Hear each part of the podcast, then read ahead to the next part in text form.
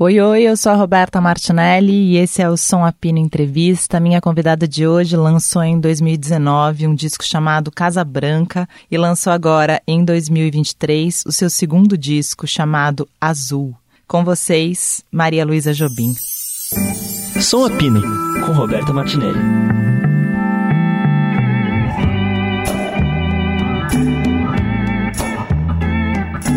Bom, Maria Luísa Jobim está aqui Tô me sentindo traída, já falei isso pra ela, porque eu estive com ela há pouco tempo. Ela nem me contou que tinha um disco saindo.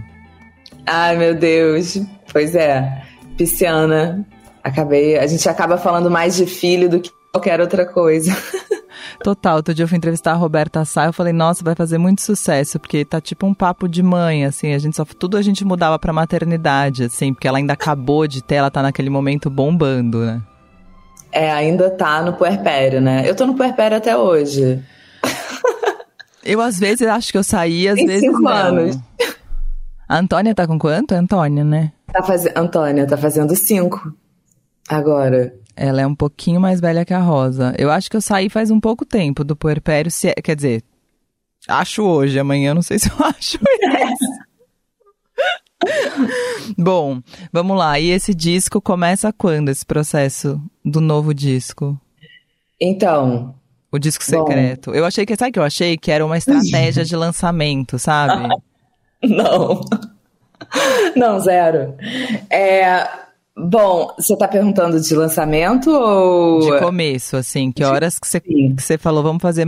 Tá na hora de lançar o, o tal do segundo disco, né? Pois é. Eu, na verdade, esse disco são todas canções assim bem recentes. É, depois de 2020, do momento da pandemia, é, foi quando eu comecei a fazer as primeiras músicas é, desse disco. Então tem vem de um lugar assim mais introspectivo, de isolamento, e depois também tem todo esse renascimento e e luz, assim, que vem com. Eu voltei pro Rio, voltei a morar no Rio. É, enfim, mil coisas. Quando que você voltou pro Rio? Eu voltei pro Rio em 2021. Pandemia. Final de 2021, voltei a morar no Rio. Isso já naquele momento quase. A pandemia é 2020, né? É, pandemia, início de 2020. Aí eu fiquei em Itaipava, é, no- na região serrana do Rio, fiquei isolada lá. É, e compus bastante, trabalhei bastante, mas muito nesse lugar de, de solitude também, assim, né? Todo mundo vivendo uma barra isoladamente. É, mas também ao mesmo tempo um encontro muito profundo comigo mesmo, assim, né? Então, várias coisas nasceram daí, do disco. E que quando que você percebeu racionalmente que esse disco estava começando, assim? Porque acho que tem esses processos, mas assim, ah, acho que agora é esse momento. Então, que o disco estava começando, eu acho que foi mesmo em 2020, quando eu comecei a criar um ritmo de composições. É, mas o que que ele ia ser, o que que ele ia falar, assim, sobre o que que seria, é uma coisa que eu sempre acho que vem depois, assim, é um processo que vem, vai sendo construído junto, e depois mesmo que você lança, você continua a entender ele e como que ele reverbera dentro de você, sabe? É, o Casa Branca, que foi o meu primeiro disco, foi, foi bem assim. Eu fiz um disco sobre a minha infância, né, uma ode à minha origem e tudo mais. Mas enquanto eu estava fazendo esse disco, eu não, eu não sabia que era sobre isso. Foi, foi uma coisa construída depois, assim. Sim, em entrevista eu acho que muito, né? Porque a gente fica perguntando por que isso, por que aquilo, por que isso, por que aquilo. Que você acaba desenvolvendo uma tese, né? De tanto ter que responder por quê. É, é muito. É, é uma análise, é uma espécie de terapia. É total. Você faz e depois entende. É, é isso. E aí eu, é, eu fiquei pensando nisso, né? Falei, meu, acho que vou falar com a Maria Luísa sobre isso, né? Porque é um momento em que começou-se muito a falar sobre os filhos dos artistas, né? Até com a expressão, aquela expressão, a Nepo Baby, né? Eu tava falando isso, até que uhum. o Maurício Pereira falou que ele acha que ele é um Nepo Father do Tim Bernardes. Maravilhoso. E eu Não acho. Só do né? Do Chico também. É, do Chico Bernardes também. Aí eu. E eu acho isso muito. Porque assim, eu acho que existe um peso muito grande, né, em cima de filho de artista. E ao mesmo tempo existe essa. O que as, as pessoas veem, né? Existe um, existe um privilégio e um peso, né? Também. Uhum. Como que você sente isso? E se você tentou evitar essa carreira por isso, né? Nossa, eu tentei evitar demais, assim. é, assim, a música, eu costumo falar que a música não teve um começo para mim, né? Eu acho que eu a música tava lá e eu nasci. E aí eu cresci nesse entorno completamente nesse universo muito musical. Mas ao mesmo tempo, para mim também num lugar muito sagrado de memória do meu pai, né? Eu perdi meu pai muito cedo, então para mim era uma coisa, um lugar assim um pouco intocável, sabe? Que eu queria. Eu, eu não via como um ofício e, e, e queria manter aquilo como um, é, num lugar sagrado mesmo, de, de, de memória. E, e vinha muito daí, mas, mas com o tempo foi inevitável, assim. Eu tentei muito, fiz cinco anos de arquitetura, é, trabalhei como arquiteta e sempre tendo assim banda e coisas musicais paralelamente a isso, é, até que até que realmente a música tomou conta da minha vida por completo e eu vi que ah isso, isso dá, acho que acho que acho que dá para eu fazer isso. E você acha que, assim, passado o lançamento do primeiro disco e essa apresentação, você acha que dá uma aliviada para você na criação do segundo disco? Do tipo, ah, eu já, agora eu já tô fazendo isso, eu já decidi por isso, é isso que eu tô fazendo e eu vou lançar o azul. É, eu acho que, assim, que o Casa Branca já vem muito disso, porque uh, eu comecei minha carreira há uns 12 anos atrás, por aí. E antes, do, o Casabranca foi em 2019, então assim, antes do Casabranca eu já tinha elaborado bastante, já estava muito firme é, na, na, na, minha intenção do que eu queria e do que eu estava fazendo e, e preparada para apresentar meu trabalho. Mas, ao mesmo tempo, eu acho que foi um disco de abertura para os trabalhos, assim, sabe? É, de permissão, né? Eu, eu fiz um disco em homenagem ao meu passado, etc e tal. Eu acho que agora o, o azul, ele fala do meu presente e de quem eu sou hoje, é, da minha construção, enfim, a forma como eu enxergo o mundo e como eu navego. Azul é muito sobre isso. E o lance das cores nos discos? Eu fiquei pensando agora, não tinha pensado nisso, mas depois que você falou Casa Branca e Azul, eu falei, ixi. Pois é, eu tenho é, a minha relação, assim, de compositora, é, meu processo criativo tem muito a ver com sinestesia. Eu sempre. Enfim, muitas pessoas trabalham com isso também, assim, a Adriana tem muita imagem nas, nas letras dela, o Djavan, o Arnaldo, são pessoas todas que têm muito isso, assim, presente. E bebi muito dessa fonte também, a vida toda. Mas, para mim, meu processo de composição é muito traduzir o indizível, assim, né? A, a, música é muito isso. Então, assim, eu falo dos cheiros, das da, do, do, gosto das coisas, às vezes, da, da, das cores. Então, é, tem esse tem esse fio condutor, tem essa característica, esse fio condutor, assim, um pouco nos meus trabalhos. A gente se encontrou a última vez, acho que no show da Adriana Calcanhoto cantando Gal aí no Rio, né? E, E quando eu comecei a ouvir o disco, eu pensei muito na Adriana, sabia? Quando eu ouvi o disco pela primeira vez, a Adriana me veio forte. E eu ouvi o disco primeiro sem ver ficha técnica nenhuma, sabe? Aham. Uhum. E aí depois que eu vi que tinha, um, que tinha uma relação até, né? Super. É, a Adriana tá nesse disco, é, na faixa Papais. Pai, o passado tanto pra frente e pra trás. Vai e vem, acaba que me traz.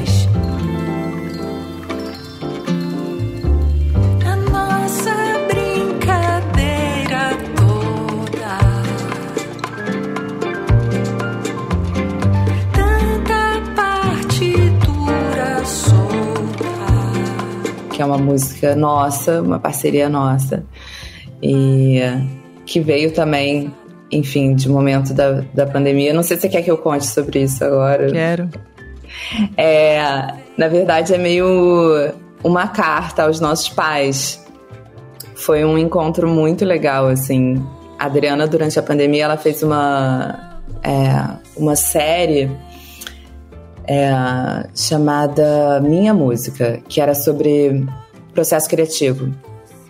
E eu fiquei fascinada vendo aquilo. E aí tinha, tinha um episódio que ela dedicou ao pai dela, que era um baterista do jazz, assim, um cara super erudito, incrível. E a relação que ela tinha também, né, tendo escolhido o mesmo ofício e sendo mulher, mas também com uma abordagem completamente diferente, e eu me identifiquei muito nessa fala dela. E aí eu escrevi uma carta para ela e ela nunca me respondeu. E aí a carta. Mas carta, tinha... carta ou e-mail? Um e-mail. Ah, esses é. poetas, gente. Toda vez alguém vem aqui e fala, escrevi uma carta, eu penso, nossa, meu galera ainda tá escrevendo carta, que doido. Mas eu escrevo, eu escrevo cartas e assim, eu sou super analógica.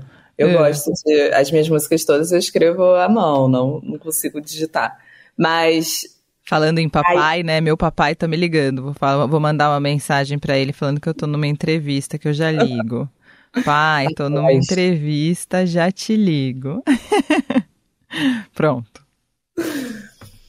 É, então eu escrevi para ela, ela nunca me respondeu. Eu mandei também uma música Ai, que...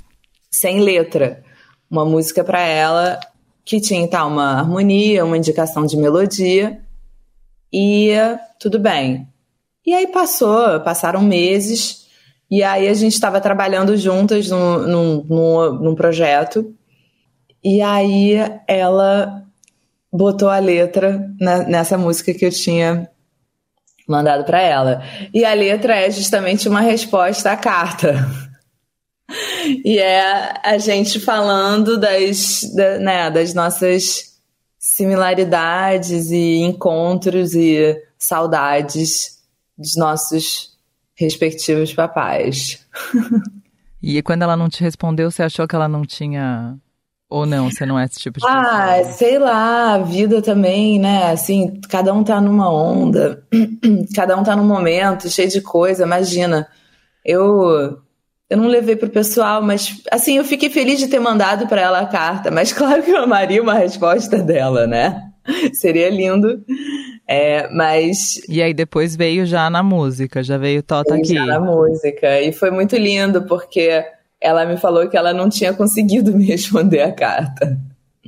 Porque ela ficou tocada e tal. Então, essa foi a maneira dela de. Eu ia até te perguntar, né? Porque tem o chapéu, o riboque, né? É. Que aí eu fiquei eh, foi foi, foi a mistura das duas cartas um pouco, é isso? É, sim. Tá. E, e, e engraçado é que eu acho a, a música a, a, música que abre o disco, eu acho a cara da Adriana, sabia? Sério? É.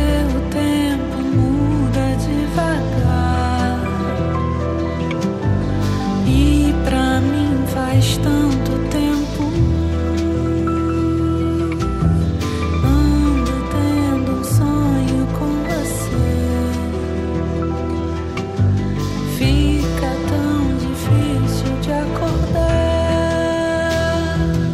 Nossa, quando começou assim e eu sabia que tinha alguma parceria, eu jurava que seria ela. E aí não era, eu fui enganada pelo mundo. Pelos ouvidos. Pelos ouvidos, eu achava. É, é a, a primeira música é o tempo. É o tempo. É, é, a, é das músicas que eu mais gosto, assim. Eu escolhi ela pra, pra abrir, assim. Eu acho que ela tem muito uma cara de, de introdução para uma história, assim. Ela, na verdade, o arranjo foi muito pensado em referências de trilhas sonoras. Eu gosto muito de trilha sonora, né? Tipo, muita coisa. Philip Glass, Sakamoto. E ela é uma música mais linear e que tem espaços e tal. E também John Bryan, lembrei agora, que era a grande referência também de, de trilha sonora e timbres e tal. E você compõe no violão? Eu componho no violão. Eu componho quase sempre no violão, raríssimas vezes no piano. E é, a minha, a minha relação com o instrumento é muito essa. Eu recentemente eu comecei a me apresentar tocando violão também, mas é muito de compositor mesmo, assim. Eu, eu gosto, eu uso como como uma ferramenta de descoberta de novos caminhos e desenhos para para composição, para feitura de música. Tá. E aí, depois desse processo introspectivo e de pensar essas músicas, como foi começar esse disco? Tipo, com quem que eu vou trabalhar? O que, que vai acontecer? Como foram essas escolhas? Então, é, bom, foi acontecendo, assim, foi natural. Eu queria, no começo, eu, eu queria chamar uma pessoa. Na verdade, eu fui, assim, naturalmente procurando alguém que pudesse produzir o disco e assim um produtor que eu né, que eu entregasse as composições e aí o cara vai e faz, né, deixa a assinatura dele ali, faz a produção, os arranjos, tarará. Mas aí, é, depois que eu gravei a primeira música, eu fiquei com muita vontade de puxar isso mais para mim. Que foi o tempo já, a primeira não? Não, a primeira música que eu que eu gravei foi Boca de Açaí. E que foi inclusive produzida pelo Mário Caldato, foi super bem produzida e ficou lindo, assim, adorei. É, mas era é, é, um processo diferente de você, né, a produção e os arranjos faz muito parte da, da, da construção da coisa, assim, para mim. E aí eu senti falta de de estar tá mais dentro disso, assim. Então eu falei, cara, eu vou produzir, mas ao mesmo tempo não sei se eu consigo fazer isso sozinha. Eu quero outra cabeça pensando comigo. Eu quero. E aí, entre muitos nomes e, e pesquisas, eu cheguei no Alberto Continentino, que é um gênio e né, baixista e toca mil coisas e produtor também é, e compositor. Eu cheguei nele assim para mim e foi um casamento muito muito harmonioso assim. Ele ele a gente se entendeu muito musicalmente e fluiu tudo muito bem assim. Então foi uma parceria muito feliz. E aí você chegou com essas músicas todas do disco, já, já meio, ah, tenho essas, devia ter mais. É, é, eu cheguei e aí, claro, assim, é, sempre sai uma, entra outra, sempre tem esse movimento também de, de seleção para entender alguma coerência no disco, né, também, porque o disco não é uma coletânea de músicas, assim, de, de um acúmulo de músicas. É, um, é uma história, né? Essa é, a, essa é a graça do disco, né? É que é um trabalho mais completo nesse sentido que você conta uma história. Então, é isso. É, eu fico pensando, né? Porque o primeiro disco a gente sempre fala, né? Que o primeiro disco tem as músicas todas da sua vida, né? Tipo, todas as músicas que você fez estão disponíveis e você pensa o que, que eu vou colocar nesse primeiro disco. Uhum. Aí o segundo disco é o disco que tem o peso do segundo disco, que é tipo, deixa eu ver se essa pessoa é mesmo que ela provou, disse que era no primeiro e não sei o que, não sei o que lá. Mas o segundo disco me parece já um disco feito nele próprio, né? Tipo, um disco feito, é isso, no presente. Sim, sim, sim total. E o que que é a Maria Luísa Jobim no presente? Ixi, muita coisa. Cai a linha, né? Cai a linha, beijo, tchau, não quero responder. Não tô ouvindo. é... Nossa, muita coisa. Ou o que assim. você queria mostrar, né? Que nem sempre é o que só o que a gente é, né? A gente escolhe o que a gente quer mostrar, né?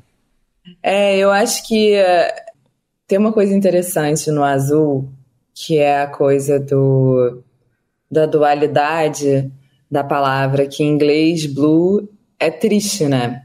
E é, tudo azul em português é uma expressão de alegria. E eu sempre, eu acho que eu parti muito daí é, para é, eu gosto dessa coisa, né? Opostos numa mesma palavra, numa mesma ideia. E eu acho que existe muito isso na vida, assim, né? De claro e escuro ao mesmo tempo. Então, a coisa dos contrastes eu acho interessante. É, e tem outras mil coisas, né? As águas, as emoções. Eu sou peixes com câncer, super. É, uau! Das... super uau! Super! Três pontinhos. Bom, eu tenho a lua em peixes, mas eu sou toda chão, chão, chão, né? Então tudo bem, é bom para mim. Muito bom. Dá uma salvada. É... E o Arnaldo Antunes? O Arnaldo é. Nossa, nossa, também foi essa... uma surpresa. A gente é muito louco ouvir disco sem ficha técnica, porque normalmente, várias vezes, né, você recebe o texto, você recebe a ficha técnica. E aí, como eu recebi primeiro o disco e eu ouvi, quando entrou o Arnaldo, foi tipo muito, nossa, que bonito o Arnaldo. Não, e ele entra assim, né? Pá. É, magnetizada, aquela voz feita de imã né? É muito, muito lindo. E hum, a história foi que uh, essa música, na verdade, é dele com o César Mendes, o Cezinha, grandíssimo compositor. E eu tava um dia na casa do Cezinha e ele começou a tocar essa música. Eu tava prestes a começar as gravações e eu fiquei completamente encantada com a música.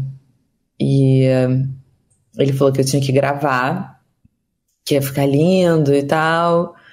E a grande, a grande sorte, o grande presente foi o Arnaldo querer gravar junto também e tá nessa faixa, nessa música. A gente divide isso e realmente para mim é um, é um sonho.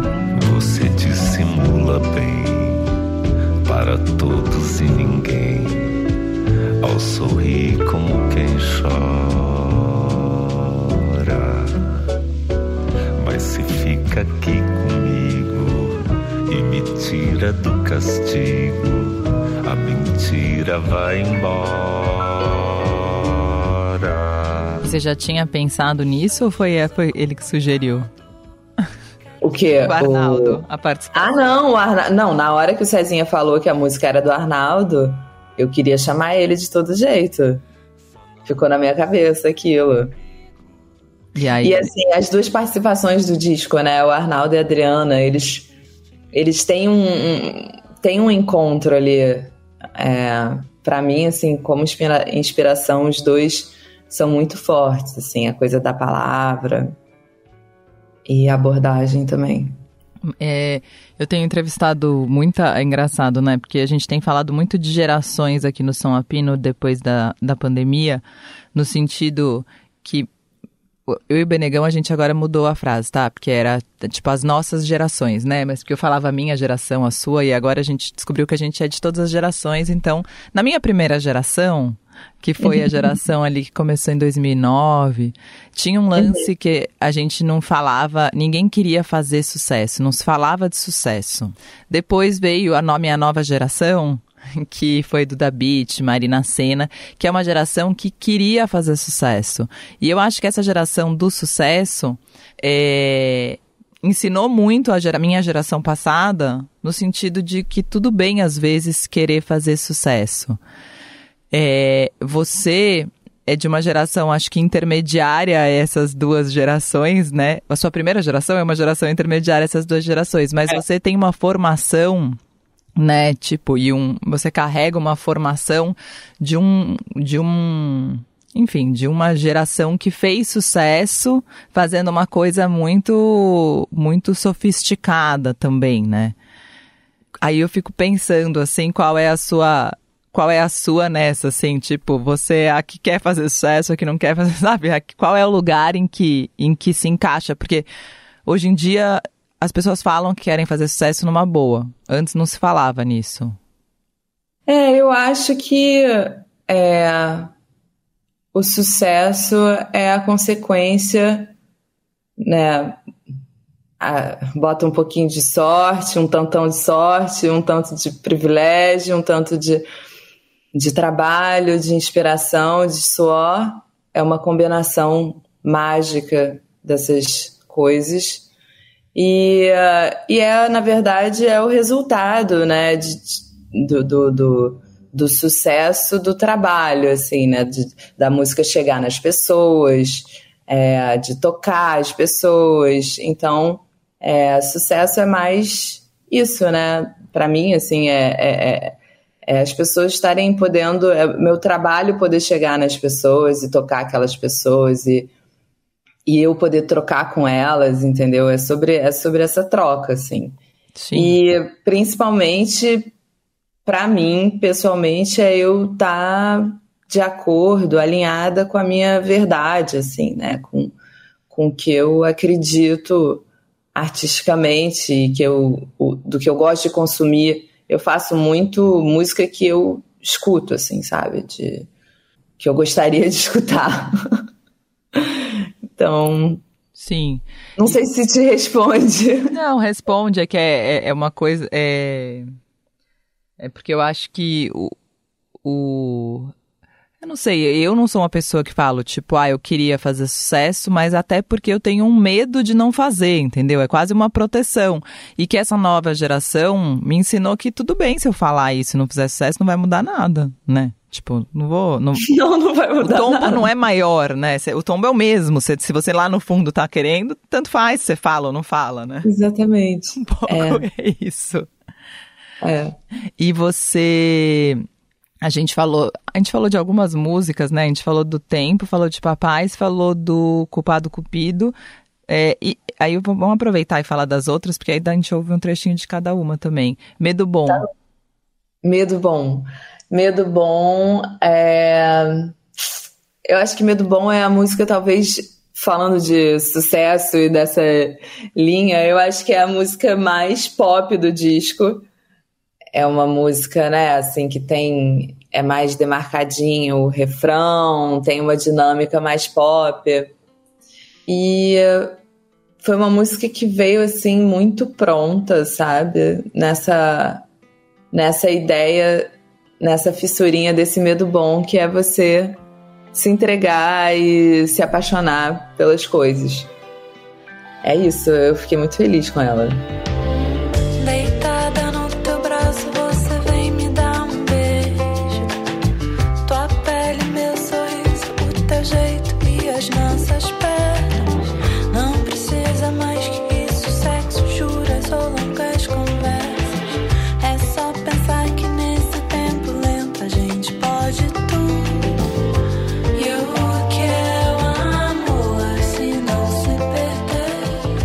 Depois, papai, a gente já falou, drama.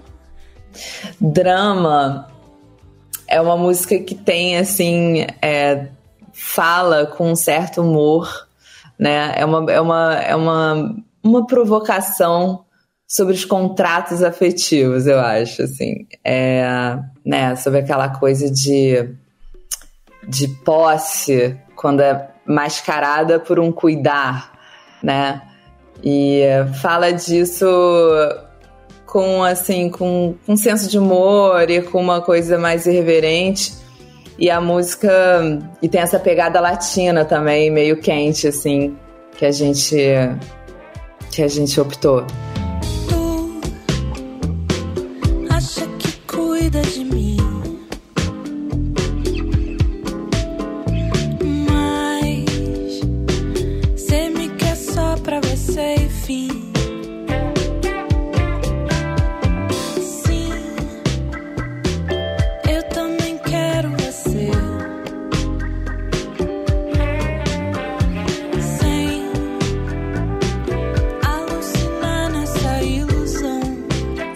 Desses contratos, contratos afetivos, meu, tudo agora, no meu jeito de falar, eu fico achando que eu tô sendo possessiva. Tipo, eu vou escrever a minha filha e eu já fico minha filha, minha, minha. Aí eu fico. Eu também. Tudo eu fico, tipo, meu Deus do céu. Agora eu falei, nossa, meu.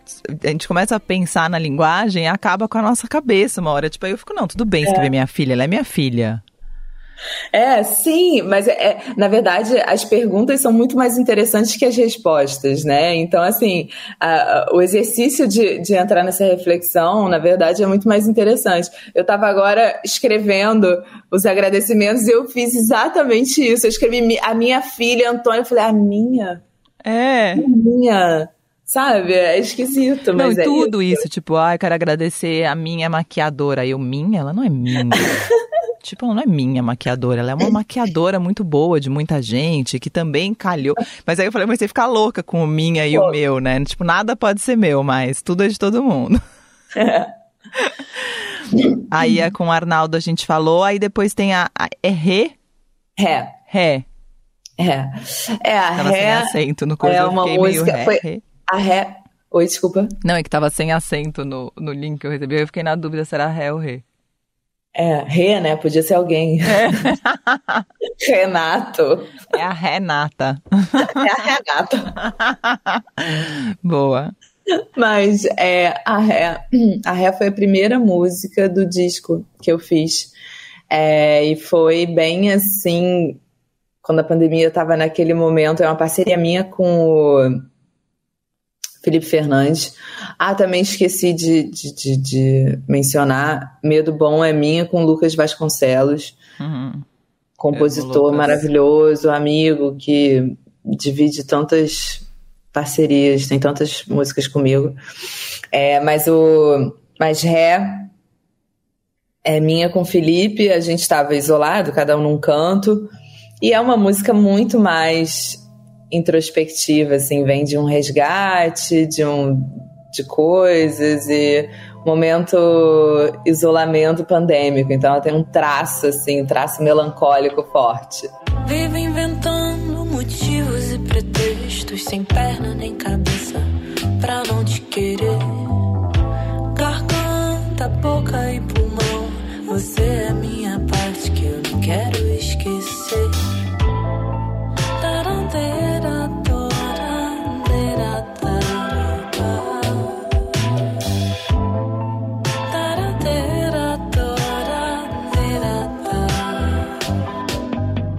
Aí vem Samba do Sorro.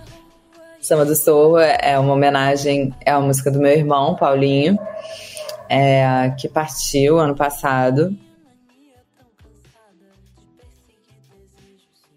É uma homenagem a ele, foi lindo que a gente trouxe. Aliás, teve vários reencontros importantes para mim. O Paulo Braga, que era da banda do meu pai, da banda nova, né? Falei muito dele com o Carminho hoje. É maravilhoso. E o, o Jacques Morelenbaum, gênio, gênio, que participou da última faixa também.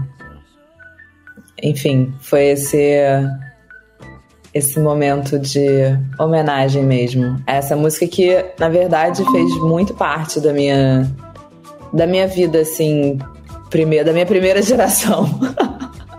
Boa.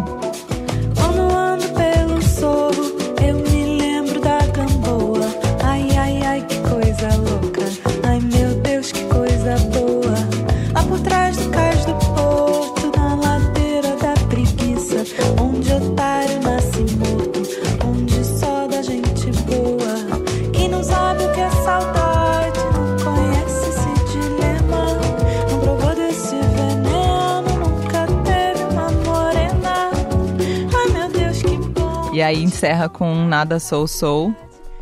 Nada Sou Sou é uma música em japonês. É, eu tenho um encantamento assim absoluto à cultura, ao país. E fui para lá algumas vezes sempre viagens muito transformadoras. E na última vez que a gente, na última vez que eu fui, eu conheci a Lisa Ono, que participa e a Lisa é incrível. E aí, no último dia de viagem, ela tocou essa música e eu fiquei fissurada e falei, cara, eu quero gravar essa música com você. A voz dela, ela cantando em japonês, coisa mais linda do mundo. E eu não entendia uma palavra do que ela estava falando. Eu não falo japonês.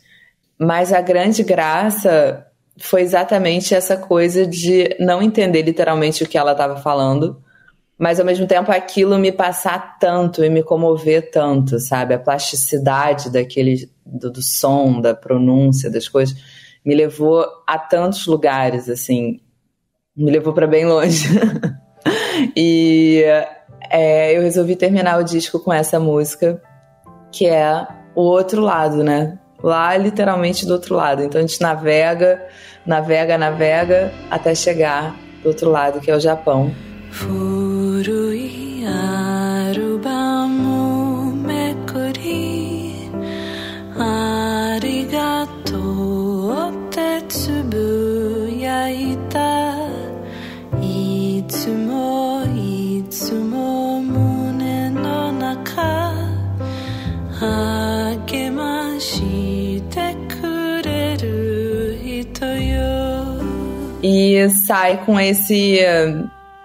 é, apontando um pouco assim para essa direção que é por onde eu ando da sinestesia e, e de realmente de sentir as coisas é, e que só a música sabe fazer.